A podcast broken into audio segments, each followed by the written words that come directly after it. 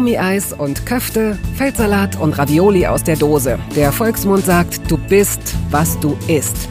In Toast Hawaii stelle ich meinen Gästen viele Fragen, die sich nur ums Essen drehen. Fast nur.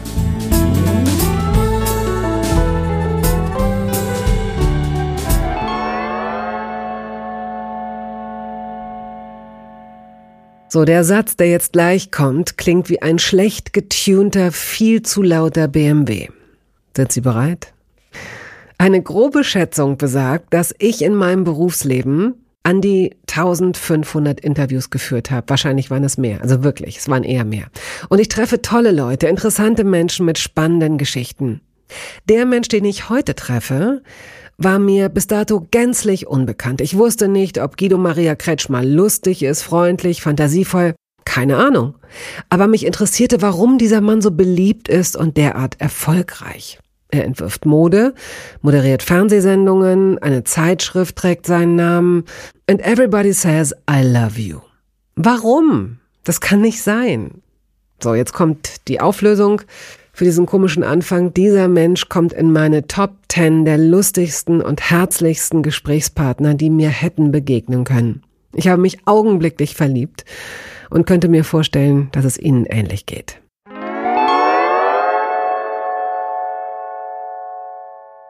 Und auch wenn ich es mir anders wünschen würde, die Umstände zwingen uns dazu. Ich sitze dir jetzt nicht gegenüber, Guido Maria Kretschmer, wir sind einander zugeschaltet über eine Schalte. Es ist 10 Uhr morgens, ich bin in Berlin.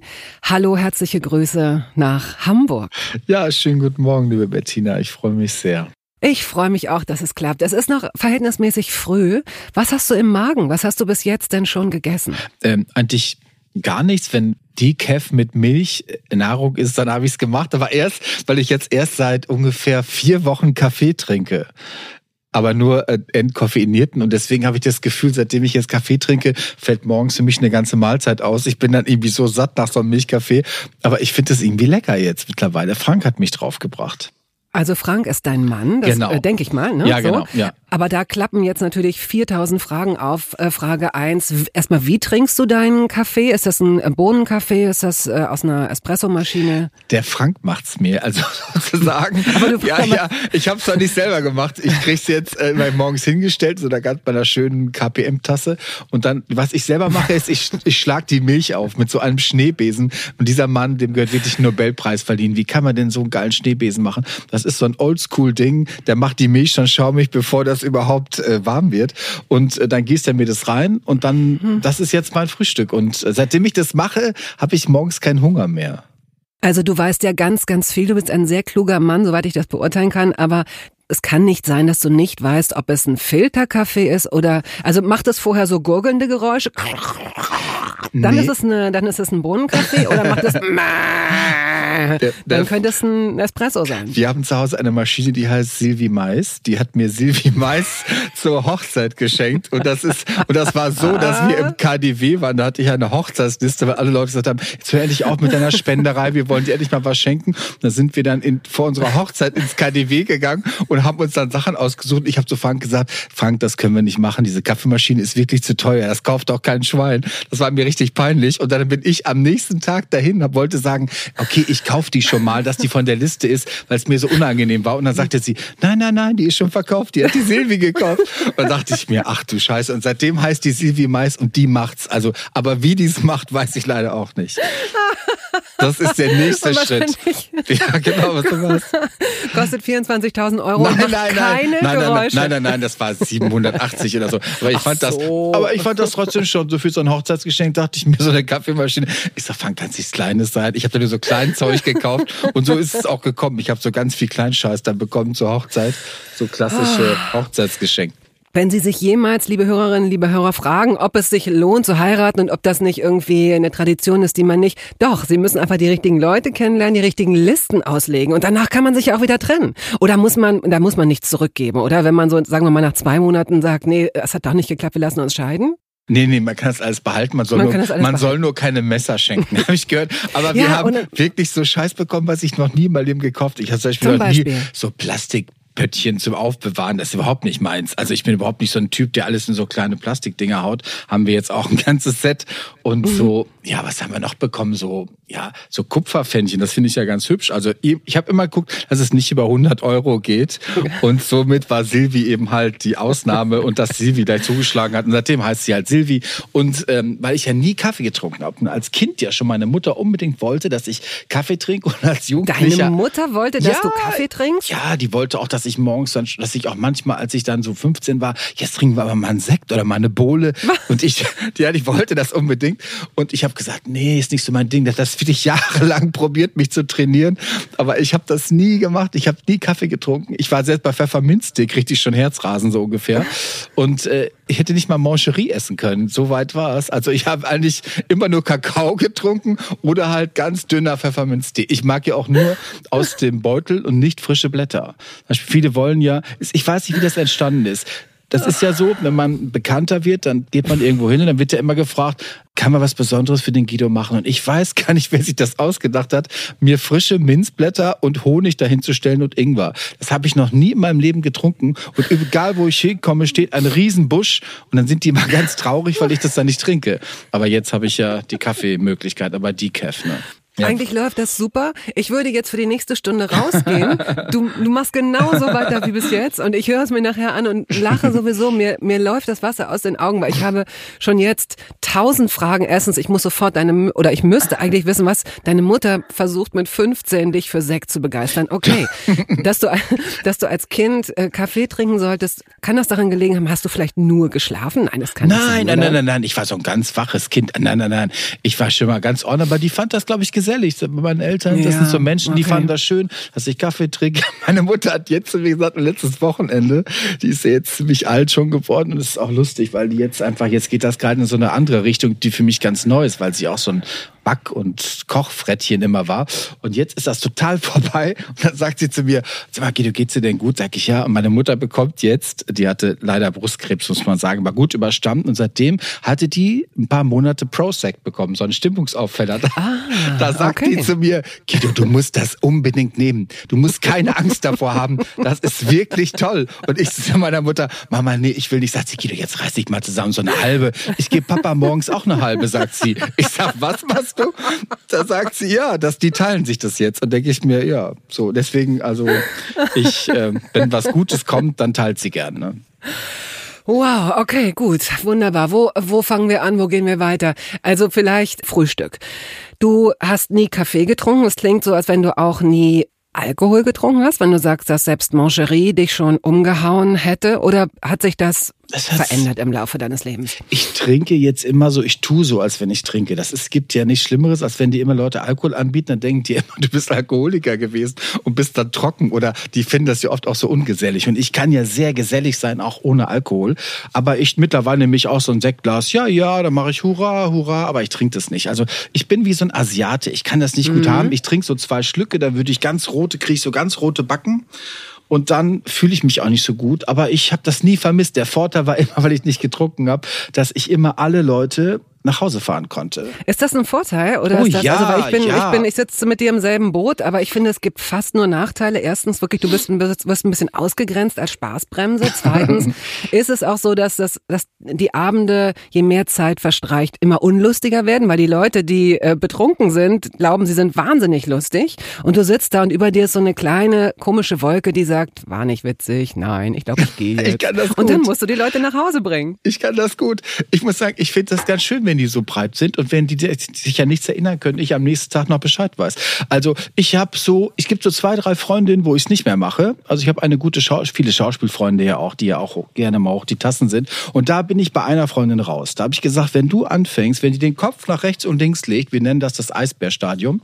Erst ist es, dann kommt erst so ja Liebe, dann ist so ganz viel Liebe, was Guido, ich liebe dich so sehr und alles ist Liebe. Und dann auf mal, wenn die den Kopf so rechts und links, dann nennen wir das immer der Eisbär. Das ja. ist so eine Übergangsphase und dann kommt Heidi, sozusagen die böse Heidi und oh. dann bin ich raus. Also das mache ich nicht mehr. Aber was ich schon mag ist, dass man sich dann auch um die kümmert, weil ja manche auch gar nicht in der Lage sind, dass sie dann ähm, ja, sich um sich kümmern. Und vor allen Dingen Autoschlüssel weg, ne? Das ist dann wichtig. Also so. das, ähm, äh, heutzutage ist ja das äh, Superwort übergriffig, das ist zu übergriffig, aber das ist meiner Meinung nach auch oft nur eine Ausrede, um sich manchmal nicht einzumischen und Verantwortung zu übernehmen. Dann ja. kassiere ich lieber irgendwie ein, lass mich in Ruhe. Aber es gibt ja Menschen, die dann tatsächlich das falsch einschätzen. Ne? Die glauben, dass sie noch fahren können und dann muss man das eben auch riskieren, genau. sich als Freund zu streiten. Das ist einfach so. Ja, ich finde auch, da hast du absolut recht, finde ich auch. Du sagst ja eben schon, wenn äh, du bist bekannt geworden, ähm, inzwischen du wirst hofiert, wo du hinkommst, wollen die Leute, dass du, dass es dir gut geht, dass du dich wohlfühlst. Dann steht dann da ein Busch Basilikum und du hältst es für Pfefferminztee. Wie auch. Nein, nein, natürlich, du erkennst es sofort. Um was bittest du denn? Also wenn die Leute sagen, ähm, was können wir ihnen Gutes tun? Ähm, was würdest du idealerweise in einer Garderobe vorfinden oder in einem Studio? Äh, Ruhe und dass es relativ harmonisch in der Form ist. Das reicht mir schon. Also wenn ich visuell versorgt bin, würde ich sagen, kann ich auch hungern. Also ich tue mich sehr schwer, also sag mal, wenn es jetzt irgendwas wäre, was ich oral zu mir nehme, dann äh, habe ich auch keinen Geschmack dran, wenn das Surrounding nicht gut ist. Ich bin schon der Junge, der sehr gerne, ich hab's gern hübsch. Ich habe lieber nur Ruhe mhm. und vielleicht einen Keks, aber auf einem schönen Teller. Ich habe ja als Kind schon, ich komme ja aus einer Großfamilie und bei uns war es eher rustikal, würde ich, nicht rustikal, aber es waren doch viele, Oma, Opa, fünf Kinder und so, die Pflegekinder noch dazu. Also wir waren schon eine große Truppe und damit ich das überhaupt genießen konnte, kriegte ich immer so eine Serviette hingelegt und immer ein Teelicht und kriegte meine Milch immer aus dem Sektglas. Da haben die gesagt, damit ich so ein bisschen Ruhe hatte. Und ich hatte es eigentlich total vergessen, hat meine Schwester mir vor kurzem erzählt, oh, ist aber auch nervig, mal mit deinem Teelicht. Das sag ich, was für ein Teelicht? Also ich hatte gar keine Erinnerung mehr daran, aber ich glaube, dass ich sehr eng verbunden bin mit so einer Ästhetik so ein bisschen. Ich dekoriere auch Essen schnell um, wenn das kommt. So im Resto kann ich auch schon mal ein bisschen umschieben. Und das ist vielleicht das, was ich gern mag, wenn ich irgendwo hinkomme, dass es so ein bisschen hübsch ist. Also wenn nicht, dann kann ich es auch ertragen, aber dann kann ich nicht gut essen. Ich könnte zum Beispiel auch, wenn ich irgendwo Essen bestelle und da ist jemand, da kommt jemand raus und bringt es mir, den ich so unästhetisch finde, dann kann ich nicht mehr essen. Oh, und wie, ja, du musst es ja nicht begründen. Du kannst ja sagen, ups, ich bin doch. Äh, und sag ich anrufe, ich bin, da mache ich so ein bisschen wie, äh, ja, sag ich, oh okay. oh Gott, tut mir leid, also da gebe ich Trinkgeld, aber ich kann das nicht, ne? Ich kann das oh. nicht. Da bin ich. Und das gehört tatsächlich, ähm, das hat jetzt nichts damit zu tun, dass jemand einen schmierigen Pferdeschwanz hat oder äh, unge, oder oder schlecht manikürte Finger oder so, sondern es ist ja, so ein Eindruck, den du dann hast. Es gibt doch so so Menschen, wo man denkt, ach, ich bin froh, dass die auch da sind, aber bitte nicht mit Zunge küssen. So. Und ich denke, wenn ich jetzt jemand für mich kocht, denke ich immer so. Ich habe auch gute Freunde im Ausland, deswegen sage ich es nur sehr süßes Couple, die können überhaupt nicht kochen, die haben es beide überhaupt nicht drauf. Und immer wenn du da zum Essen bist, denkst du, scheiße, es geht das schon wieder los. Jetzt kommt aber noch hinzu, dass ich es eh nicht gerne bei denen esse. Und da habe ich einmal gesehen, wenn ich aufs Klo ging, wie er so durch so eine Suppe ging und einmal den Löffel abgeleckt und wieder rein. Da war ich raus. Seit dem Tag probiere ich immer an diesem Essen vorbeizukommen. Da bin ich, tue ich mich schwer. Äh, deswegen lade ich lieber Leute zum Essen an und koche dann selber so ein bisschen. Ah, das ist ein gutes Stichwort. Was kochst du denn, wenn du einlädst und wie oft lädst oh, du ein? Ja, ich also jetzt im Moment ist natürlich nicht repräsentativ, das ist schon klar. Ja, ich kann sehr gut. Ich habe keine Angst vor großen. Ich bin wirklich eine Kochmaus. Also ich bin sehr, ich hätte Koch werden können. Ohne Probleme könnte ich morgen früh ein Restaurant aufmachen. Nee, ich habe bei meiner Mutter wirklich Basisküche gelernt. Ich weiß, wie Kochen geht. Ja, das kann ich wirklich sagen.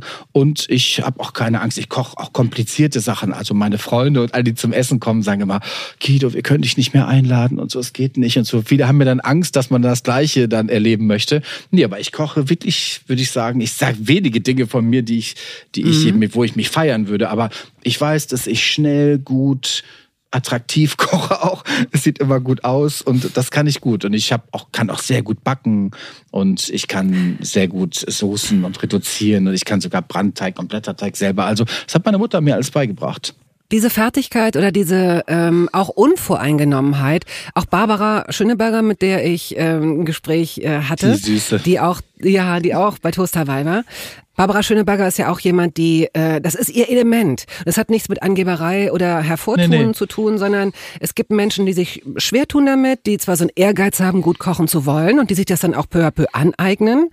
und es gibt Menschen, die, ja. wie so, als wenn sie so natürlich tanzen, als würden sie ja. sich durch ihr natürliches Element bewegen, ja. Und so kommt das bei dir auch rüber, wenn du, wenn du davon erzählst, dass es dir leicht fällt. Ja, das ist schön gesagt, was ist auch so. Es ist auch eine Freude. Es klingt mir auch nicht an jedem Tag so, dass ich denke, es läuft so perfekt, dass ich auch manchmal stoppe und denke, ach komm, lass das weg, es wird zu kompliziert.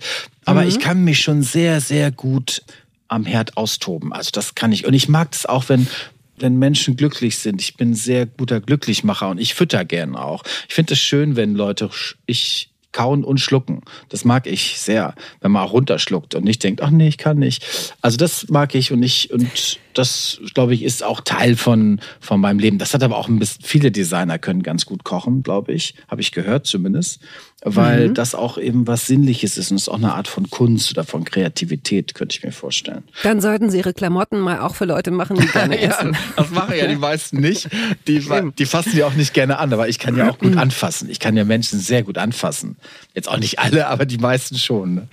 Du hast ja deine Mutter und deine Familie verschiedentlich ins äh, Gespräch gebracht und deswegen würde ich sagen, wir springen jetzt mal zurück an die Anfänge 1965 in Münster zur Welt gekommen, in einen Warendorf äh, aufgewachsen. Ich ja. habe mal geguckt, das ist ungefähr eine Dreiviertelstunde von Münster entfernt. Genau, ne? genau. Und es ist ja nicht so, dass ich Toast Hawaii als Podcast mache, weil ich schon alles über Essen weiß, sondern ähm, für mich war es reizvoll, auch ganz viel Neues über Essen zu erfahren, was von Episode zu Episode passiert. Und so habe ich tatsächlich auch erfahren, weil ich kurz einfach mal geguckt habe, was, was sind denn eigentlich so ähm, Münsterländer Spezialitäten? Und ich bin auf etwas gestoßen, das heißt Podcast. Das ist so ähnlich wie Podcast. Das ist Podcast. Pfefferpodcast. Sagt dir das was? Das sagt mir was, habe ich mal nie gegessen. Also das hat es bei uns nie gegeben. Das ist sowas, ich glaube, das ist sowas wie Töttchen, nennen die die Westfalen das. Töttchen gibt's auch, genau. Münsterländer Töttchen. Das ist gekochtes Kalbfleisch äh, mit Zwiebel-Senfsoße. Das würde ich Nein? nie essen. Das würde ich nie essen. Ich esse nichts mit Kalb. Also ich esse ja eben Fleisch nicht mehr, aber ich würde Kalb, finde ich, gehört für mich verboten. Kinder zu essen, kann ich nicht verstehen. Ne, wirklich. Also, wenn ich, ja, wenn nein, ich ja. lese Kalbschnitzel, bin ich schon raus. Dann denke ich mir, das muss man sich mal vorstellen. Da steht so ein kleines Mäuschen, gerade da. Das musst du erst mal umbringen. Da bin ich raus. Das muss, ja, das ist schon bei dem Wort Stubenküken, finde ja, ich so, dass man denkt, oh, das springt einem so süß auf die Schuhe und das springt um die Füße nein, rum. Nein, und dann nein, not my, my story. Ich kann nein, auch nicht Lämpchen okay. und Zick lernen und so. Ich glaube, nee, nee, das ist überhaupt Kinder, finde ich, gehören zu ihrer Mutter und dann, die gehören nicht auf den Teller irgendwie. Ach, das schmeckt so viel besser, wenn es auf Wiener Schnitzel mit der Kolb ist.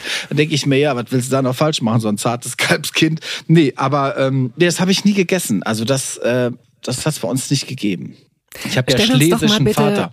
Ich, ich, ich, bin, ich bin groß geworden so mit Flüchtlings, zweite Generation Flüchtlingskind, so schlesische Kohlenhydrat, ich komme so eher so K und K, da komme ich her. Deswegen mhm. können die auch gut backen und das sind Schlesier. Den schmeckt sehr ganz gut. So ist es bei uns gewesen. Immer Mohn viel und alles, was aufgeht. Auch heute noch muss ich mich echt bemühen. Sobald irgendwas aufgeht mit Hefe, bin ich dabei, leider. Das ist, da, da, das ist in meinen Genen. Alle, die schlesische Vorfahren haben, die werden es jetzt kennen. Bei uns hat's gut geschmeckt eben. Ja, ich habe auch schlesische Vorfahren. Ah, ja. Ich weiß, wovon du sprichst. Genau. Ja. Aber äh, stell uns doch mal deine Familie ein bisschen, hast du sie ja schon skizziert skizziert. Da ist also äh, deine Mutter und dein Vater, deine Mutter, die immerhin aus irgendeinem Grund, wahrscheinlich hat sie trotz all dieser vielen Kinder, die da gewesen sein müssen, das Gespür dafür gehabt, dass du es etwas hübscher ja, äh, ja. und anders haben möchtest. Erzähl mal, wie das dazu ja, kam, wie sie ist, wie sie war. Meine Mutter, das ist der feinste und toleranteste Mensch, den ich in meinem ganzen Leben getroffen habe, würde ich wirklich sagen. Nicht, weil es meine Mutter ist, weil sie es ist. Sie hat keine Vorurteile gegen niemanden, die ist frei. Und wenn Menschen mehr von ihr hätten, würde die Welt besser laufen.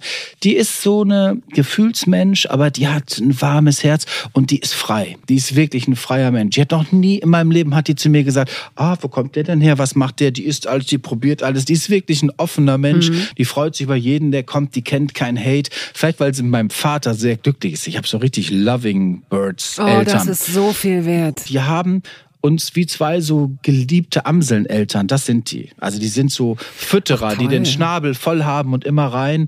Und ich glaube, das ist so ein bisschen ihr Grundprinzip gewesen. Und was sie haben, sie haben sehr schnell verstanden, weil sie eben so frei sind, dass wir unterschiedlich sind. Wir sind ja fünf Kinder und alle anders. Und mich haben die, ich habe mir mal als Kind immer gewünscht, dass ich Einzelkind bin. Das war mein großer Traum. Das habe ich auch mal auf den Zettel geschrieben, Einzelkind. Und da haben die sich überlegt, dass sie mit mir mehrmals im Jahr Einzelkindtage hat. Meine Geschwister haben es gar Nein. nicht gewusst. Ja, ja, ja.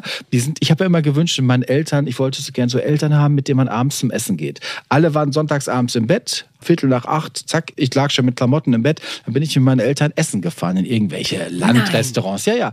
Und das haben die mit mir gemacht und ich glaube, die haben das auch geliebt. Und das war auch zauberhaft im Nachhinein, weil sie haben mir dadurch so, ein, so eine kleine Tür aufgemacht und ich habe das natürlich auch dann zelebriert. Ja, meine Eltern und so. Aber dann bin ich abends, weiß ich noch, ganz glücklich zurückgefahren und habe das auch nie verraten. Das ist erst vor ein oder zwei Jahren rausgekommen bei so einer Familienfeier. Hat das meine Schwester irgendwann gesagt. Sag mal, was habt ihr da eigentlich abends immer gemacht? Und mein einer Bruder war richtig sauer, dass ich oh, dann ja. mit meinen Eltern immer. Aber ähm, das ist so so eine Nähe, die ich da entwickelt habe und ich glaube, das haben die gut gemacht, dass die oder dass die mich haben so laufen lassen. Oder das gleiche war auch auch als ich als ganz jung war. Ich habe ja schon sehr früh gedacht, ah, ich könnte auch schwul werden. Habe das auch ganz schnell meinen Eltern schon erzählt. Und ich weiß noch, das ist vielleicht auch ein gutes Beispiel. Und das Erste, was meine Mutter sagte zu mir war, als ich sagte, Mama, ich glaube, ich könnte schwul werden, da sagt sie, weißt du was, mein Schatz, ich glaube, ich würde auch nicht mit einer Frau ins Bett gehen. Und da hat sie laut gelacht und da hat sie laut gelacht und hat mir so übers Gesicht gestrichen und hat gesagt, aber du musst auf jeden Fall später einen roten Mercedes mit weißen Ledersitzen fahren. Das hat sie mir dann gesagt. Sie wollte so gerne, dass ich Gynäkologe oder sowas werde. Und da habe ich so gedacht, die ist für nichts da konnte nichts kommen, was ihren Plan zerstört hätte, weil sie, weil sie mich im Fokus hatte. Das waren Profi-Eltern, das waren sie wirklich.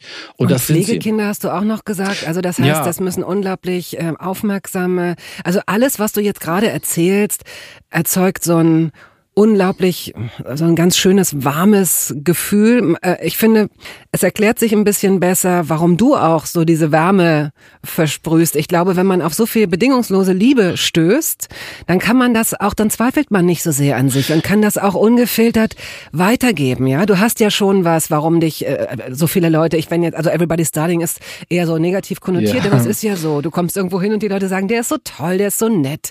Du gibst das irgendwie ungefiltert weiter. Ja, weil ich Menschen mag und ich, die haben mir gezeigt, dass Diversität Sinn macht. Ich habe natürlich sehr christliche Eltern auch, aber so wirklich im besten Sinne des Wortes christliche Eltern. Dieser Vater mit dieser Flüchtlingsgeschichte, dieser Lagergeschichten, das ganz viele Geschichten von meinem Vater. Oft, hat auch meine Mutter getroffen, die so ein westfälisch behütetes Kind war, die letzte von zehn. Und da haben sich zwei gefunden, die sich einander festgehalten haben, ihr ganzes Leben. Und die Toll. haben mit Liebe Kinder bekommen. Die haben auch, da habe ich, ich habe noch nie also ich habe nie in meiner gesamten Kindheit erlebt, dass ich dachte, dass man nicht willkommen war. Die haben Geburtstag, Namenstag gefeiert. Ich habe auch zu mir gesagt, das ist der größte Tag, Guido, weißt du, das sagt die heute noch zu mir. Heute Morgen sagt sie es noch.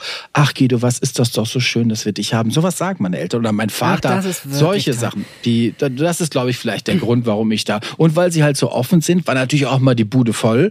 Immer viele Leute, viele Kinder. Und ich glaube, und auch viele Freunde von meinen Geschwistern. Und deswegen, glaube ich, waren meine ja. Eltern mehr so eine Zentrale für Menschen. Es ist so verführerisch, da tiefer einzusteigen, aber ich muss äh, das, vor allem mein Magen knurrt total. Ich hoffe, du hörst das nicht. Ich hoffe, niemand hört das.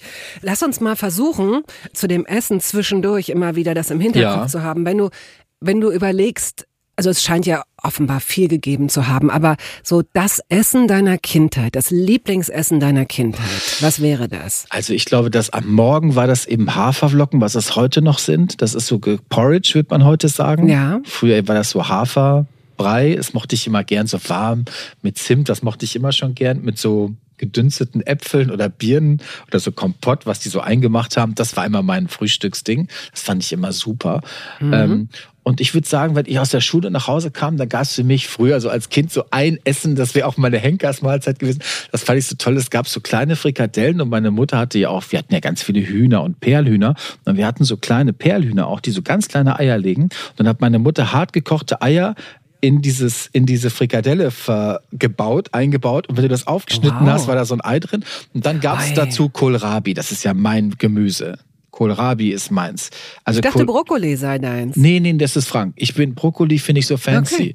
Ich finde Brokkoli auch okay, aber das ist so ich, naja. ich, ich finde Kohlrabi finde ich für mich die, die Krönung. Ja. Das Königsgemüse. Also ich bin auch nicht so Spargelfan. Kohlrabi ist für mich das Größte. Und seitdem ich weiß, dass die Thais, was ich auch sehr gerne esse, ich esse gerne so Thai Salad und das machen die Thais aus Kohlrabi. Ich habe mich einen Kochkurs gemacht im, im Oriental und seitdem weiß ich, man braucht gar keine grüne Papaya, gibt's eh nicht, kannst du alles mit Kohlrabi machen. Also das war so mein Favorite Ding. Und dann, wie gesagt, am Nachmittag halt, das bin ich halt auch sehr gewöhnt, dass man nachmittags, sie kriegt nachmittags immer Hunger, denke ich, oh, jetzt brauche ich aber was was mit Hefe, weil für uns gab es immer was mit Hefe. Also Ja. entweder was Schlesisches oder was Schwedisches. Weil meine Mutter hatte Was so ein Schwedisches. ja, meine Mutter hatte so eine Art Putzjob, würde ich heute sagen, aber das war bei einem ähm, schwedischen Opernsänger, der bei uns im Dorf lebte, in der einzigen Villa des Hauses. Und da hat meine Mutter, und die essen ja immer diese Schnecken, Zuckerschnecken, das hat Ah, meine lecker. Mutter da gelernt und seitdem, die kann meine Mutter wie eine Weltmeisterin backen, so schnell kannst du gar nicht gucken. Und ähm, die gab's bei uns immer nachmittags. Also wenn es mal Nachmittag ohne Schnecken, dachte ich schon, also bei uns hießen die immer Schnecken, dachte ich immer, was ist denn heute los und so. Ja, ja, so war's. Und gibt es auch etwas, das du nicht gemocht hast, aber im Moment klingt es für mich so, dass du nie dazu, niemals dazu gezwungen worden wärst, etwas aufzuessen, Oh was nein, du nein. nicht essen möchtest. Nein, nein, nein, nein, nein, nein, nein, nein, nein. Nie, nie, nie, nie. Es hätte auch gar nichts gegeben, was, was mir nicht schmeckt. Hast du mitgekocht? Also Oh, hat ja, sie dir, ja. hat deine Mutter, woran erinnerst du dich? So hat, ähm, keine Ahnung, dass du noch zu klein warst und dann aber so ein, dich an den Tisch gesetzt hast und das Gemüse mitgeputzt hast? Oder wie ging das Oh, los, ja. dass du da eingebunden wurdest? Ja, gleich ganze Teile übernommen. Dann hieß es, Guido macht den Kohlrabi oder macht die Mehlschwitze schnell oder Guido macht, äh, bereitet den Teig schon mal vor. So habe ich mitgemacht. Also die hat mir Sachen beigebracht. Ich habe richtig, meine Mutter kann, konnte wahnsinnig, jetzt leider nicht mehr, aber die konnte wahnsinnig kochen, die konnte wahnsinnig backen. Und weißt, was die letzte Woche am Sonntag zu mir gesagt hat? hat die gesagt, also Guido, ganz ehrlich, also Kuchen mache ich nicht mehr. Ich kaufe das jetzt bei Korporat und Wiese. Hat die gesagt, die machen das viel besser als ich. Sag, Mama, jetzt mach mal einen Punkt. Da hat die gesagt, ah nee, die Creme kriegen die viel besser hin. Also so weit ist es jetzt. Also meine Mutter kauft so ein Convenience-Produkt. Da siehst du halt, wenn du alt wirst, hat das alles ein anderes. Und meinem Vater schmeckt's auch. Also du siehst, dass Dinge sich auflösen. Und, und auch kochmäßig, die hat keinen Bock mehr auf Ernährung. Und da habe ich, daran habe ich gespürt, dass jetzt meine Eltern wirklich alt werden. Weil jetzt nicht mehr sonst, ich bin ja auch viele Jahre über die Fritteuse ernährt worden.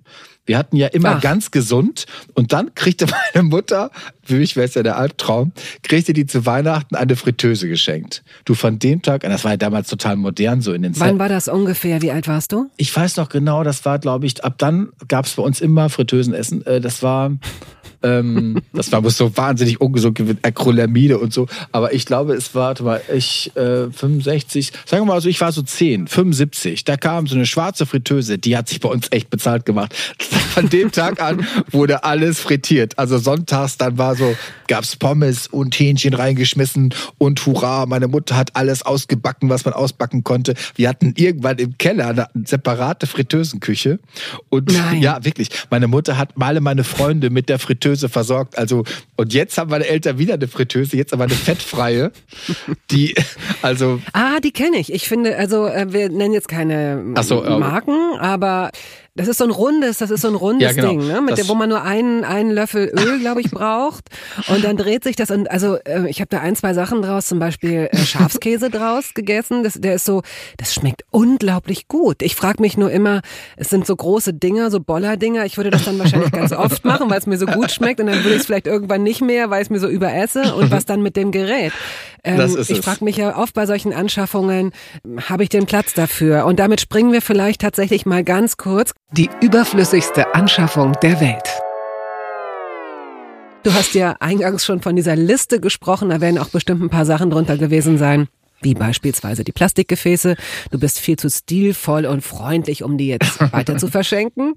Aber was besitzt du, was besitzt ihr in eurer Küche, wo man sagt, oh, das war eine totale, das war eine Fehlanschaffung, das brauchen wir nicht, das, das wandert in den Keller oder das verschenken wir wieder. Ich finde, Eierkocher ist das Sinnloseste. Ja, das braucht ist so, das ist wirklich so ein Armutszeugnis für jeden, der dann ich habe nicht gern so viel Plastik, also ich mag nicht gerne. Das Einzige, was ich sehr praktisch finde, ist so eine Salatschleuder, die so zing, Ja. zing. Ja, ja. Das mag ich gerne, das finde ich eine sehr gute. Ich mag so mechanische Dinger, die mit Muskelkraft angetrieben werden. Ja, Das ist so man meins. hat auch immer für einen kurzen Moment das Gefühl, dass man so ein kleines Motorboot anwirft, Ja, genau, finde ich. ja, ja. Das Doofe an Salatschleudern ist allerdings, dass man sie schwer trocknen kann. Also wenn man sie dann erstmal, mich nervt es ein bisschen, klar, man muss sie kurz, es geht eigentlich ratzefatze, sie kurz unter Wasser zu halten, hm. aber durch diese kleinen Siebdinger, werden die nie so richtig trocken. Das da, ist doof. Und immer hängt da Rucola drin. Das nervt Ja, mich genau. auch so Genau. sehr. Und du musst es bis zum Ende rausholen, weil ich ja pingelig bin. Aber das finde ich so. Ansonsten, äh, wir haben jetzt ganz neu, ganz, ganz neu eine Eismaschine gekauft. Oh. Weil ich dachte, jetzt ist endlich soweit, bevor ich mich da immer quäle und probiere, dann ist ja Kristall drin, wie das heißt. Weil mein Frank guckt immer das perfekte Dinner, unsere Vox-Serie da. Und Ja. ich kann das gar nicht gut gucken, weil mich das eher wütend macht, wenn die dann immer so pingelig sind, die Leute, und so un unfreundliche Gäste manchmal. Und dann hieß es immer, ja, da ist Kristall im Eis und so. Das ist ja auch schwierig, das gut hinzubekommen. Jetzt habe ich mir so eine italienische, aber echt so ein Mega-Ding, habe ich meine Freundin Michelle Hunziker angerufen. Und die isst ja auch gerne, der sieht man es nur nicht an, leider. Oder Gott sei Dank, muss man sagen. Und da hat die gesagt, Guido, da kaufst du mal die, da, da, da, Gelateria. Habe ich gemacht und das Ding ist wirklich so geil. Das ist nur eine riesen Kiste, riesig groß. Aber das Ding ist toll. Und das mache ich jetzt natürlich, ähm, das ist eine gute Investition gewesen, würde ich sagen. Oh Mann, also wie lange habt ihr das jetzt schon? Das haben wir jetzt ungefähr seit zwei Monaten und jetzt ist es so weit, als Frank zu mir gesagt hat, als das letzte Mal, ich habe ein Haus auf Sylt, hat der gesagt, Guido, haben wir alles, die Hunde, hast du die Eismaschine? Dass ich dachte, ich habe gesagt, nein Frank, wir fangen jetzt nicht an, dass ich eine Eismaschine mitnehme, dann kaufen wir eine zweite, also auf keinen Fall, aber ähm, das ist jetzt Aber der eine Plan. Eismaschine zu haben, ist ja im Grunde äh, so die, die, die, die Entsprechung darauf, auf diesen Kindertraum oder eigentlich Erwachsenentraum, Genau. äh, über Nacht äh, in der KDW Lebensmittelabteilung eingeschlossen zu sein und wirklich, also ich meine, das ist ja, wenn man eine Eis, eine eigene Eismaschine hat, was kann denn dann noch kommen? Aber die Frage ist natürlich, macht man es entweder jeden Tag und wird ganz nein. schnell ganz dick oder äh, macht man es dann doch zu selten, weil man zu viele Teile davon sauber machen muss? Ich mache Low Carb Eis. Ich habe mir, ich mache das ganz, ich mache Low, Low, Low Carb. Das war auch die Idee.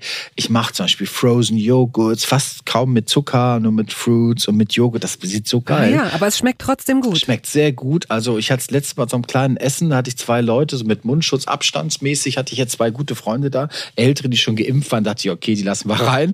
Und da habe ich für die Eis, drei so Eissorten gemacht und die fanden das super lecker. Also ich glaube, das ist schon toll, auch wenn man, und ich mache es auch für die Hunde übrigens. Die haben auch ein eigenes Eis, die kriegen auch so ein, die kriegen so, weil die ja, ich habe ja Windhunde, die betteln ja so wahnsinnig und die finden Eis, da machen die die Augen zu, wenn die das lecken. Kennst du das, wenn so ein Hund ein Eis isst, dann sind die ja völlig weg. Ich habe eine Hündin, die fällt fast um vor Glück, die macht die Augen zu, da muss sie sich richtig festhalten, wenn jemand so am Eis leckt, weil die es so toll findet und dann dachte ich mir, okay, jetzt kriegen die Eis, und das mache ich so aus Joghurt ein bisschen und äh, bisschen Frucht. Also das ist kein Erdbeeren. Rindfleischeis. Nein, nein, ganz normal Milch mit Quark, leicht irgendwie sowas. Und dann lecken die sich da, das finden die super. Und ich habe so eine Freude, wenn die das lecken, weil ich dann sage, ah, ist das nicht lecker, wie aufregend, Eis, Eis, sag ich dann. Und dann lecken die und sage ich hier Mäuse, ihr habt ein schönes Leben. Und dann quatsche ich die wie so ein Mantra. Und dann lecken die und eine von denen fällt fast um vor Glück. Mach die Augen zu. Man, man muss sich natürlich auch vergegenwärtigen, dass Windhunde, deine insbesondere, so groß sind, dass wenn die betteln, legen, müssen die im Grunde nur ihren Kopf auf die Tischplatte legen. Ja, Die müssen sich ja. nicht groß anstrengen, ja. Also das ist, dann müsste man schon. Bistrotische haben, um zu sagen, nein, du bleibst unten. Oh, Nein, nein, wow, nein. okay.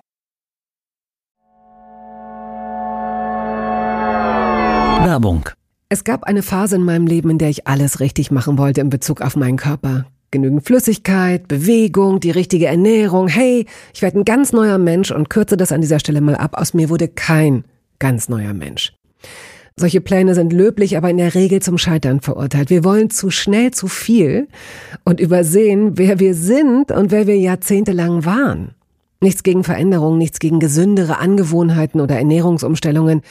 Aber ich finde, sie müssen zu unserem Leben passen und es muss irgendwie Klick machen im Kopf. Rückblickend kann ich sagen, dass mir die Dinge, die sich bei mir dauerhaft in Bezug auf meinen Körper oder Ernährung veränderten, immer auch einleuchteten, weil ich eine Veränderung in meinem Körper oder in meiner Kondition oder in meiner Konzentration spürte. Vor ungefähr zwei Jahren riet mir eine sehr gute Freundin, die Ärztin ist, dazu, ein paar kleine Check-ups durchzuführen und bat mich eindringlich darum, täglich Omega-3-Fettsäuren zu mir zu nehmen. Wenn du sonst auf alles verzichtest, Bettina, darauf bitte keinesfalls, sagte sie mir und empfahl mir gleich noch die Marke dazu, Norsan. Da hätte sie die Inhaltsstoffe gecheckt, die nähme sie nämlich selbst auch. Nun ist es ja nicht so, dass ich das nicht selbst schon hundertmal gelesen hätte. Allein schon um Entzündungen abklingen zu lassen, ist unser Körper auf ungesättigte Fettsäuren angewiesen, kann sie aber nicht selbst produzieren. Wir müssten täglich 250 Gramm Makrele oder Sardellen oder Lachs essen. Bekommt niemand von uns hin, oder? Ich begann dann damit, verschiedene Produkte zu vergleichen. Rezensionen, Qualitätsnachweise, Erfahrungsberichte und landete, das hätte ich mir also sparen können, wieder bei Norsan. Daher fällt es mir wahrscheinlich auch so leicht, diese Produkte hier zu bewerben. Es gibt die hochdosierten Omega-3-Produkte im Sortiment als Kapseln oder Öle aus Fischöl oder Algenöl. Letzteres dient als vegane Variante. Und für Kinder gibt es beispielsweise vegane Kaugelee-Drops. Mein Favorit ist das Fischöl, weil ein Esslöffel pro Tag ausreicht und ich damit zudem noch Vitamin D3 aufnehme. Gesundheitsversprechungen kann und darf ich hier nicht machen, das ist klar. Aber ganz subjektiv als Bettina kann ich sagen, dass ich mich deutlich fitter und konzentrierter fühle seit anderthalb Jahren. Also seit ich das Öl täglich nehme. Und ich werde dabei bleiben, Podcast-Werbung hin oder her. Und meine Arztfreundin ist auch happy. Sie ist eine von über 5000 Ärztinnen und Ärzten, die die Produkte von Norsan empfehlen. Ich habe auch gerade nochmal nachgeschaut. Norsan ist die meistverkaufte Omega-3-Marke in deutschen Apotheken. So, und weil das der Deal auf Gegenseitigkeit ist, machen wir es hier endlich auch mal so, wie Sie das vielleicht schon aus anderen Podcasts kennen. Es gibt einen Code mit einer Ermäßigung von 15 Prozent auf Ihre erste Bestellung. Dieser Code ist gültig bis zum Ende des Jahres und lautet Toast 15, kleingeschrieben und ohne Leerzeichen. Toast 15. Sie finden die Infos dazu auch in den Show Notes.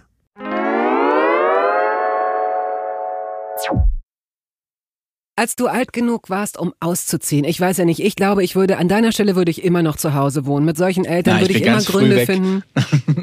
Wirklich? Ich war- Warum? Ja, weil ich hatte die letzten Jahre im Internat verbracht, dann so ab, das war immer mein Traum, weil ich ja auch so ein Literaturfrettchen war immer und ich habe so, ich fand das so toll, weil ich auch so selbstständig war. Da bin ich dann mit 15, 16, 15 bin ich ins Internat gekommen. Aber da warst du dann quasi Einzelkind.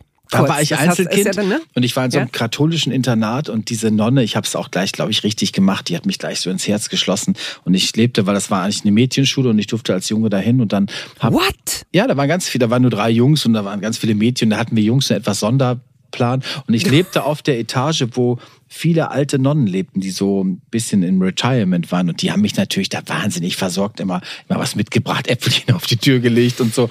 Und ähm, dann habe ich dann auch so zwei Jahre so, habe ich, oder drei Jahre waren es ja, habe ich ähm, da im in der Kantine immer gegessen. Das fand ich super. Am Anfang. Dann merkte ich irgendwann, ab Mittwochs geht's nicht. Ab Donnerstag gibt's im Internat ja Wochenschau. Da kommt ja das wieder, was Montag kommt. Deswegen kann ich bis heute nicht gut auf was wieder aufwärmen. Ich kann zum Beispiel überhaupt nicht, manche lieben das ja, Nudeln, ach wie lecker, die mache ich mir morgen nochmal. Oder auf einer Party, das machen ja auch ganz viele. Party und am nächsten Tag treffen sie sich und essen die Reste von der Party. Da bin ich raus. Das würde ich im Leben nicht machen, da würde ich nichts machen. Das ist meine, also ich mag nicht, wenn ich Essen wiedersehe, weil am Mittwoch kam dann der Wurstsalat abends aus den Resten vom Montag und so. Erst Freitag. Freitags geht es in einem katholischen Internat die Sonne wieder auf. Ah. Fisch. Fisch. Frischen Fisch. Fisch. Genau. Und samstags dann nach Hause, wenn es gut lief. Also deswegen habe ich, da, ja genau, da habe ich so ein bisschen, aber ich habe dann äh, ja nicht mich ernähren müssen, weil das ja dann so äh, ähm, lief. Aber als ich dann selber, ähm, dann bin ich ja direkt kurze Zeit später schon nach Spanien gezogen, ja mit 18 oder 18,5. Und dann habe ich sofort gekocht. Also da war ich gleich wieder alles dabei, Hunde eingepackt. Ich hatte ja schon einen Hund damals und dann alles in den Kadett geschoben und dann ging's Richtung Spanien und ich bin sofort zum Kochen. Also ich bin sofort angefangen zu kochen, zu backen auch und so und hab uns dann, da haben wir uns auch immer gut ernährt, würde ich sagen, so im Nachhinein. Also auch gesund, natürlich. Also wir reden über Ibiza, glaube ich, ne, über die Ja, Insel. genau. Oder Ja. kam das später? Nee, wir Denn sind das ist Ibiza. ja.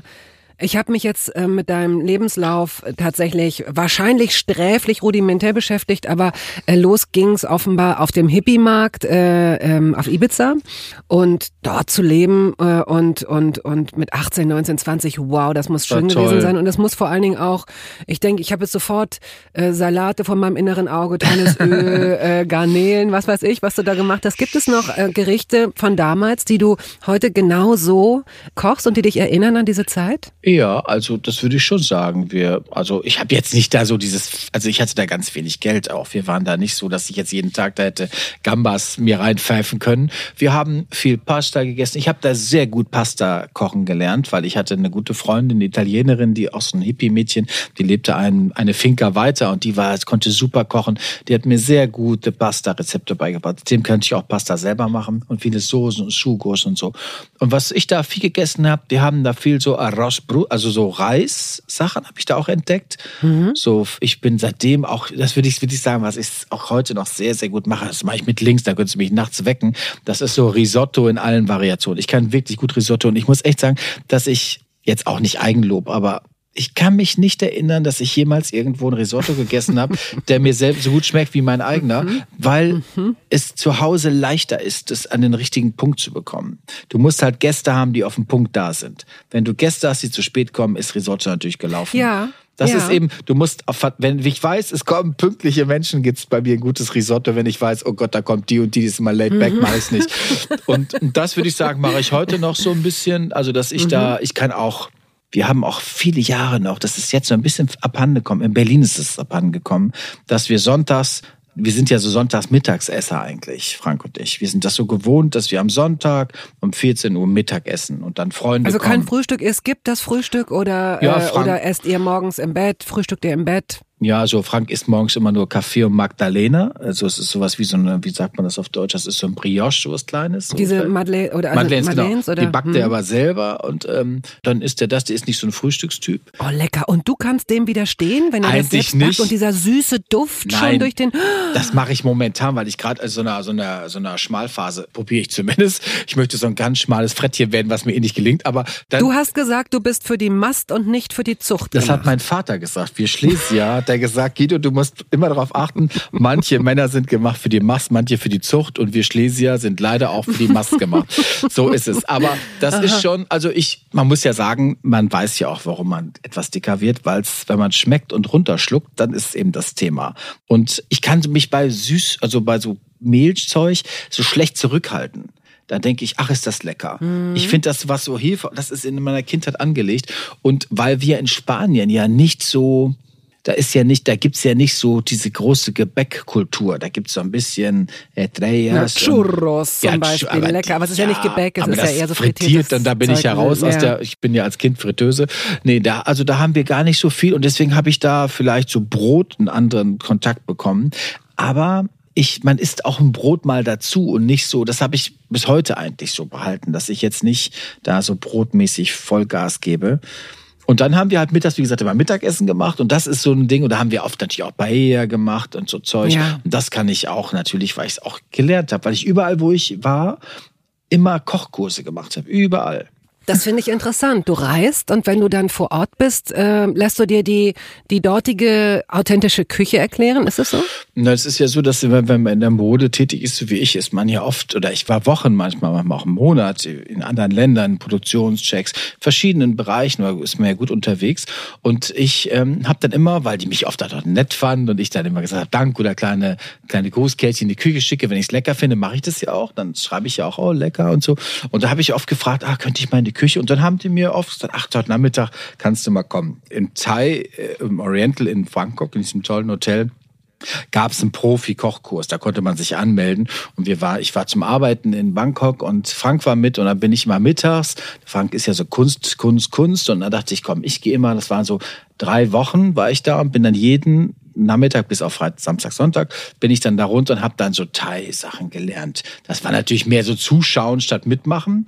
Aber mhm. ich habe da ein bisschen gefühlt, ich habe da gelernt, wie man Gemüse gut baut, wie man. Gibst du mal ein paar Tipps? Also du hast auch vorhin, als du, ähm, sie hat dir gut beigebracht, wie man Pasta macht. Jetzt hast du gerade das mit dem Gemüse. Würdest du so großzügig sein und einfach mal in deine tiefe Erfahrungsschatztüte greifen und uns einfach mal völlig, egal um welches Gericht, um welches Brot, um worum es geht, was könntest du uns mal für zwei, drei Tipps mitgeben, was gut ist? Ich glaube, Wichtig. ein wichtiger Tipp ist, dass man, wenn man mit Gewürzen kochen will, dass man sehr gut aufpasst, dass man das Gewürz nicht spät später dazu knallt. Man sollte immer ein gutes Öl, Ghee ist ganz schön anti, man kann ja auch ein gutes neutrales Öl nehmen. Ich würde nie so ein Öl nehmen, was so viel Alarm hat.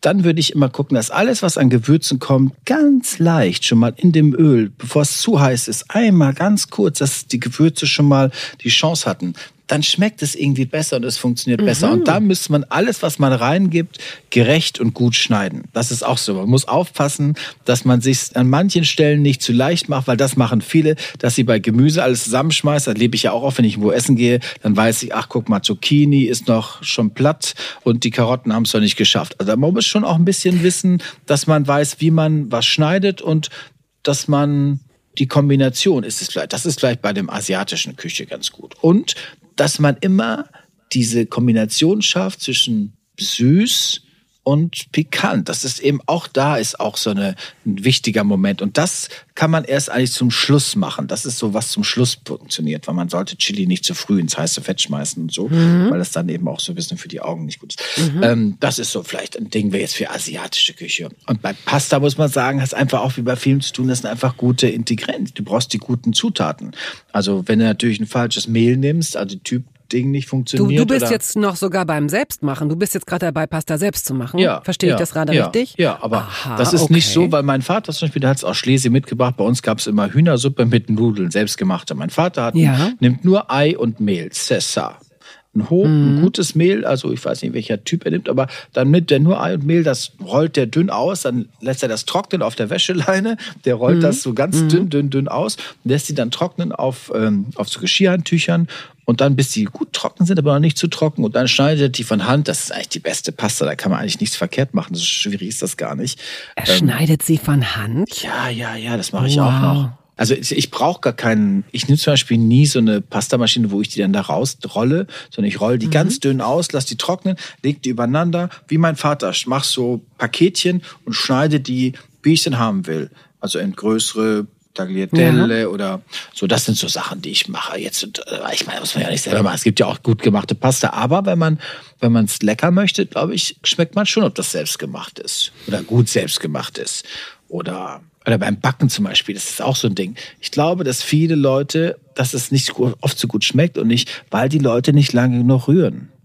Das ist auch mhm. sowas. Die, die gehen, dann holen die Butter aus dem Kühlschrank. Meine Schwester macht es auch so. Schmeißt die Butter in den Topf, Eier rauf, Zucker, dann fängt die da an zu rühren und probiert mit dem Mixer irgendwie die Butter platt zu kriegen dann weißt du schon, ja, wie soll das mhm. werden? Also mhm. da musst du natürlich gucken, alles muss früh genug raus, es braucht gute Temperatur und du musst einfach rühren, rühren, rühren, schlagen, schlagen. Da machst du aus jedem Rührkuchen ein Erlebnis. Und natürlich, dass du immer Mehl siebst und so. Dass du jetzt nicht einfach das da reinknallst, das sind so Kleinigkeiten vielleicht. Das würde ich sagen, sind so ganz praktisch. Und wenn man ja. da ein bisschen aufpasst, dass man vorsichtig ist mit den Dingen und ein bisschen den Raum gibt, dann schmeckt es, glaube ich, besser. Was soll man jemandem schenken, der schon alles hat? Ist denn schon mal jemand darauf gekommen, dir so ein, so ein, so ein Halter für ein Kochbuch zu schenken? Und hast du überhaupt jemals auf die Art und Weise gekocht, dass du dir neue Gerichte aneignest, indem du vielleicht das erste Mal nach Rezept kochst und dann anfängst zu improvisieren? Eigentlich eher nicht. Also ich würde sagen, backen, das mache ich schon. Da habe ich aber auch meine Standarddinger im Kopf, dass ich genau weiß, wie viel Mehl, wie viel Butter, wann was kommt. Also da brauche ich jetzt nicht mehr groß noch überlegen. Ja. Ähm, weil bei Backen ist es wichtig, dass die Zutaten stimmen. Da kann man nichts weglassen. Das muss auch von den Verhältnissen gut sein, weil sonst läuft es einfach nicht. Aber Zucker ist oft zu viel. Man kann Zucker, Zucker. aus Erfahrung, finde ich, ein bisschen reduzieren. Ne? Also ohne, dass ja, es weniger süß absolut. schmeckt, komischerweise. Oder man kann auch manchmal mit Quark oder mit irgendwie das ein bisschen, kann auch Öl nutzen ja. statt Butter. Also da gibt es ja viele Möglichkeiten.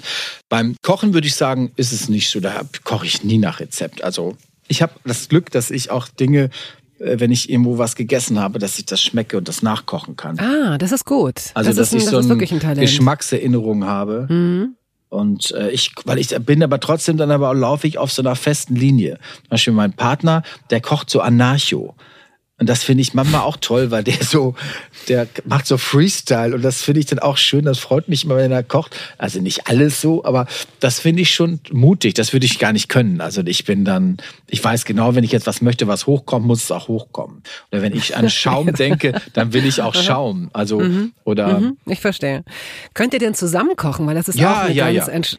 Das geht. Ja, was heißt ja, ja, ja? Die meisten, also es gibt Paare, die sich schon deswegen haben scheiden lassen oder die die Küche aufteilen oder die das gar nicht können. Nein, wir können Garten und Haus gut zusammen. Nein, nein, nein, wir sind perfekt, äh, wir laufen perfekt zusammen. Also, dass es manchmal schon Leute gibt, wir haben schon mal eine Freundin, die hat weinend am Tisch gesessen, äh, hat die geheult, ich aber nicht euch sehe, das kriege ich nie mehr in meinem Leben, das ist doch nicht wahr. Also, die Latte liegt hoch. Nee, nee, Frank und ich sind schon Ja. sehr, sehr, weil wir auch schon so lange hier zusammen sind und weil wir aufeinander aufpassen, glaube ich, und weil weil wir auch nicht so Konkurrenzdinge haben. Also wir haben jetzt nicht so, der macht das besser, der kriegt Applaus oder so. Wir sind, wir sind so ein Haushalt und und es gibt so bei uns so ein Thema, ist immer alles, was lebend kommen soll, lebend gehen und soll eine gute Zeit haben. Das ist so ein bisschen, und Frank ist so ein freier Mensch, der ist ja Holländer auch, darf man nicht unterschätzen. Oh, das ist super. Und die haben ja sowas tief in sich. Der Frank hat was tief Freies in seinem in seinen Genen und ist eben auch was Praktisches, weil Holländer ja gar nicht so gut kochen, muss man sagen. Die holländische Küche ist nicht so toll, die verkochen gern was. Die können indonesische Reistafel aus den Kolonien, aber selber so richtig Holland, Holland Oh, oh. ist, nee, muss man, ist alle sehr stark sein, aber die Holländer wissen es selber auch. Die haben natürlich auch ein bisschen Flam, bitte Cookies und so Zeug, aber so Und spricht richtig. er auch noch ein bisschen so. Spricht, na, nee, der spricht natürlich perfekt, weil er halt äh, in Ach, Deutschland groß. Aber der kann natürlich. Aber das bleibt einem ja kleben, das Holländische. Und ähm, der weiß auch, der sagt immer, ah, wir Holländer kochen gern zu lang. Die kochen das sehr gerne, kochen die Sachen platt. Also die kochen dann und kochen und kochen. Und Okay. ähm, aber er kocht so viel gut, was er gut kann, ist eben auch asiatisch vielleicht, weil die euch ja groß werden mit indonesischer Reistafel. Ne? Das ist ja das Wichtigste in Holland, würde ich sagen. Wir kommen zu einer der wichtigsten Kategorien dieses Podcasts, dieses Gesprächs. Und das heißt entweder oder. Banane oder Zitrone? Äh, Zitrone. Müsli oder Brötchen? Wenn Frank sie backt, Brötchen. Macht er das selbst Ja, oder backt ja, er backt er selber. auf? Ja, ne, backt die selber. Backt die selber. Lakritz oder Weingummi? Ähm, oh, ich weiß, was du sagst. Du hast Lakritz, Ich ne? hasse Lakritz. Ja, Lakritz macht spitz, Eis macht heiß. Nee, Lakritz, meine ganze Familie isst niemand. Aber es liegt nur daran, dass man als Kind hat man mir früher erzählt, das ist mit Pferdeblut gemacht. Hieß Oh, es ja das früher. du nicht aus nein, nein, Kopf. wir sind ja Pferdekinder. Wir kommen aus Warendorf. Also ich bin Pferd, Pferd, Pferd. Also Schwanz hinten. Nee, also alles, was hinten Schwanz hat, ist bei uns, äh, wird geehrt. Nee, nee, keiner kann das essen. Niemand. Ich kann das nicht mal. Uh, ich mag auch die Geruch schon nicht von Lakritz. Okay. Walnüsse oder Erdnüsse? Walnüsse finde ich besser, obwohl Frank ist ja Holländer und eine Nussmaus. Ähm, Frank isst beides, aber ich lieber Walnüsse. Junger oder alter Käse? Kommt auf den Käse an, muss ich sagen. Ich kann. Na dann sag mal, was du für Käse gerne ich mag magst. gerne Manchego-Käse, spanischen Oh Käse. ja. Ich liebe Manchego ganz gerne und Mhm. ich mag auch Ziegenkäse, liebe ich sehr, sehr, sehr. Mhm. Und wir kaufen neuerdings einen neuen Käse in diesem Wahnsinn, frische Paradies in Hamburg. Seitdem ich da war, finde ich, ist KDW für mich fast gelaufen. Das ist der Hammer, der Laden hier. Also das glaubt man nicht. Da kaufen wir so einen Käse, weiß ich gar nicht, wie der heißt. Es war auch ein Schafskäse, so in so einem Holzding zum Niederknien. Ich weiß nicht, kostet, glaube ich, darf man nicht sagen, kriegst, glaube ich, eine kleine Wohnung für. Also, aber ganz toll. Und das ist so ein cremiger Käse. Bestimmt hat der 100 Prozent Fett. Aber den Mhm. finde ich auch ganz lecker. Und sonst mag ich auch gerne alter Gouda, mag ich auch. Alten also, Gouda. Ich also muss alt Amsterdam. niesen. Echt? Musst du nicht, also ich finde ihn so intensiv, dass ich davon niesen muss. Pizza oder Döner? Da würde ich eher Pizza essen. Ich bin, Döner ist für mich ja, was soll ich da essen, ne? Okay. Grieche oder Italiener? Ich liebe Griechen sehr, wenn sie gut sind. Italiener auch. Die Griechen haben natürlich schlechtere Karten, wenn man die Italiener sieht, aber die Griechen können sehr gut kochen. Und ich würde beiden die Hand reichen. Die griechische ist halt eine sehr, äh, finde ich, als ich noch Fleisch gegessen habe, äh, das ist halt so eine typische gute Fleischküche. Ne? Das ist ein bisschen, also es gibt auch guten Fisch natürlich bei einem guten Griechen. Ich muss sagen, es gab so ein so Lammdinger, da würde ich jetzt auch noch sagen, das Ja. war das war schon lecker. Also wenn man so Diese an Souflaki, in Mykonos so mit dem Mm. großen, was sie eben können, ist Salat, finde ich. Die können so, ich mag ja so wahnsinnig gern griechischer Salat mit Feta und diese großen Tomaten mit den riesen Zwiebeln. Mm. Das haben die schon drauf. Also ich bin nicht so ein Moussaka-Fan und so, aber ich finde Gemüse können die gut. Ähm, Weiß oder Schwarzbrot? Jetzt äh, nicht die vernünftige Antwort, die Liebesantwort. Weiß. Hefe, schön Weißbrot. hochgegangen, so, so Okay. richtig, Mhm. so richtiges Weißbrot, wie man sich das vorstellt, so Ciabatta-technisch, finde ich super oh lecker. Gott, lecker. Das geht aber auch, finde ich, zu einem guten Schwarzbrot, zu einem guten grobkörnigen Brot, das mit einer salzigen Butter. Weißt oh, du, was, Mann, oh Mann. weißt, was Na. mir manchmal fehlt, wenn ich jetzt an so Na? Weißbrot warm mit Butter denke, dann fehlt mir manchmal luftgetrockneter Serrano-Schinken oder so Parma. Das finde ich, fand Mhm, ich immer lecker. Das werde ich auch ewig in Erinnerung behalten. Da denke ich mir mal, ach, wie schade. Aber ich kann diese Ausfallprodukte nicht gut essen. Ich mag das nicht. Diese Ersatzfleischdinger ist nicht so meins. Mhm. Vielleicht kommt das, vielleicht müssen wir der Sache einfach noch ein paar Ja, Jahre geben. vielleicht, also mir ja. geht's bei Spargel so, dass ich so denk, man denke, so, Ja, oh, genau. jetzt zum Spargel fehlt mir der Schinken schon. Ja, genau. Wobei es geht, es gibt ja so tausend Alternativen, äh, um, Ja. um diese Sehnsucht zu mindern, auch wenn man kein Tofu oder kein Seitan Ja. mag oder so. Grünes oder rotes Pesto? Rotes. Süßkartoffel oder Kürbis? Kürbis, Kürbis. Frikadelle oder Falafel? Falafel dann. Obwohl ich Frikadelle eine schönere Erinnerung habe. Ich bin mehr für Hummus, würde ich sagen. Das ist auch so schön verbindend Mhm. über alle Religionen. Lecker. Ich glaube. Hummus könnte Frieden schaffen. Gut.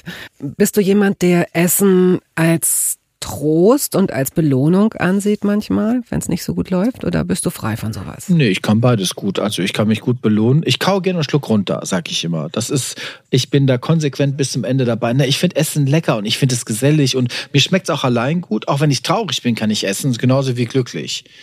Ich kann nur nicht essen, wenn ich arbeite eigentlich und in Gesellschaft esse ich nicht. Also während der Arbeit, während der Drehs esse ich nicht so viel, esse ich nicht sehr gern. Ich, weil ich auch, du kennst das ja auch mit Kamera und so, voller Bauch, das ist nicht meins. Ich esse immer zur falschen Zeit, immer abends. Also wenn alles vorbei ist, esse ich nochmal richtig im Hotel. Und das ist genau der Fehler, wie man sieht. Weil ich müsste eigentlich abends, soll man ja nicht so sp spät essen, aber für mich ist das auch Erholung. Wenn ich nach so einem Drehtag komme, bin Aber ich. ist es ja auch. Ja. Also ich denke, das hat ganz viel auch mit der Seele zu tun. Und das Absolut. ist jetzt, aber natürlich legt es sich ein bisschen wie Wundsalbe um die Seele, wenn mal irgendwas ist. Und es macht gute Laune. Ähm, ich weiß ja nicht, da wirst du dir auch schon Gedanken gemacht haben. Ich glaube nicht, dass du jemand bist, der Hast du schon Diäten gemacht? Oh ja, ja, ja. Ich glaube ja, ich glaube ja fest daran, dass der Speckgehalt der Menschen gleich bleibt auf der Welt. Es wird nur anders verteilt. Das glaube ich auch. Also Ich- wenn einer fünf Kilo runter hat, treffe ich morgen Ja. einen, der fünf drauf hat. Also und die ist Dünnen machen so. nur nicht mit. Das ist der einzige Unterschied. Und ich immer, wenn ich was abnehme, treffe ich jemanden, der sagt, oh Guido und so.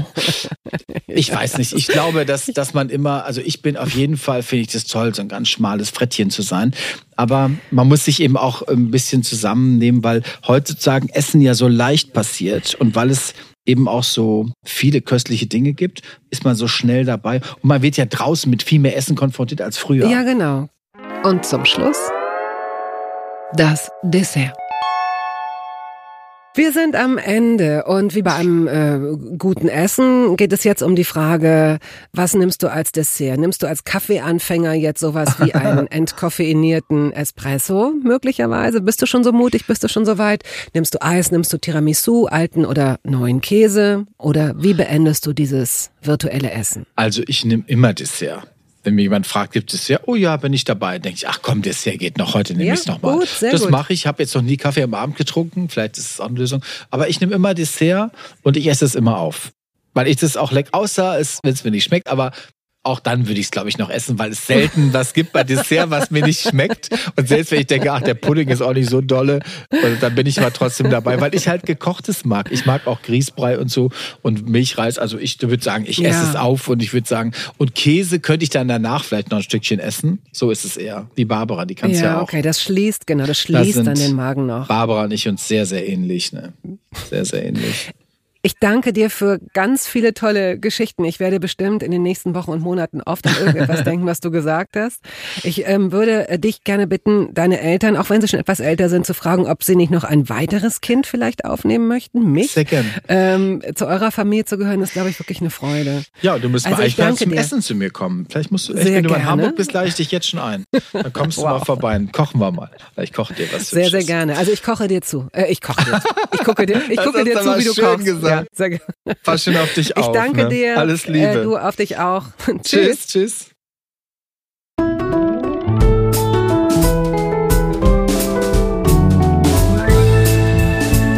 Toast dabei ist eine Studio Bummens Produktion. Ausführende Produzentin Wiebke Holtermann. Ton und Schnitt Henk Heuer. Musik Jakob Ilja. Neue Folgen hören Sie jeden Samstagmorgen. Überall da, wo es Podcasts gibt.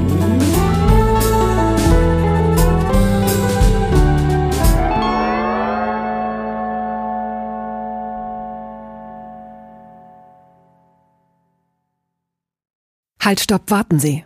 In eigener Sache möchte ich feierlich bekannt geben, dass das erste Toast Hawaii Buch da ist. Es heißt Das Essen meines Lebens und darin vorkommen Olli Schulz, Iris Berben, Anke Engelke, Guido Maria Kretschmer, Flake, Barbara Schöneberger, Henry Hübchen und einige andere.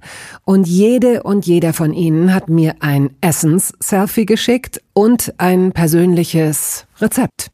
Das ist ein super Buch zum Verschenken für alle Feste, für alle Geburtstage und Essenseinladungen. Das Essen meines Lebens. Ein Kochbuch, ein Interviewbuch und ein Fotobuch. Sie können das jetzt bestellen.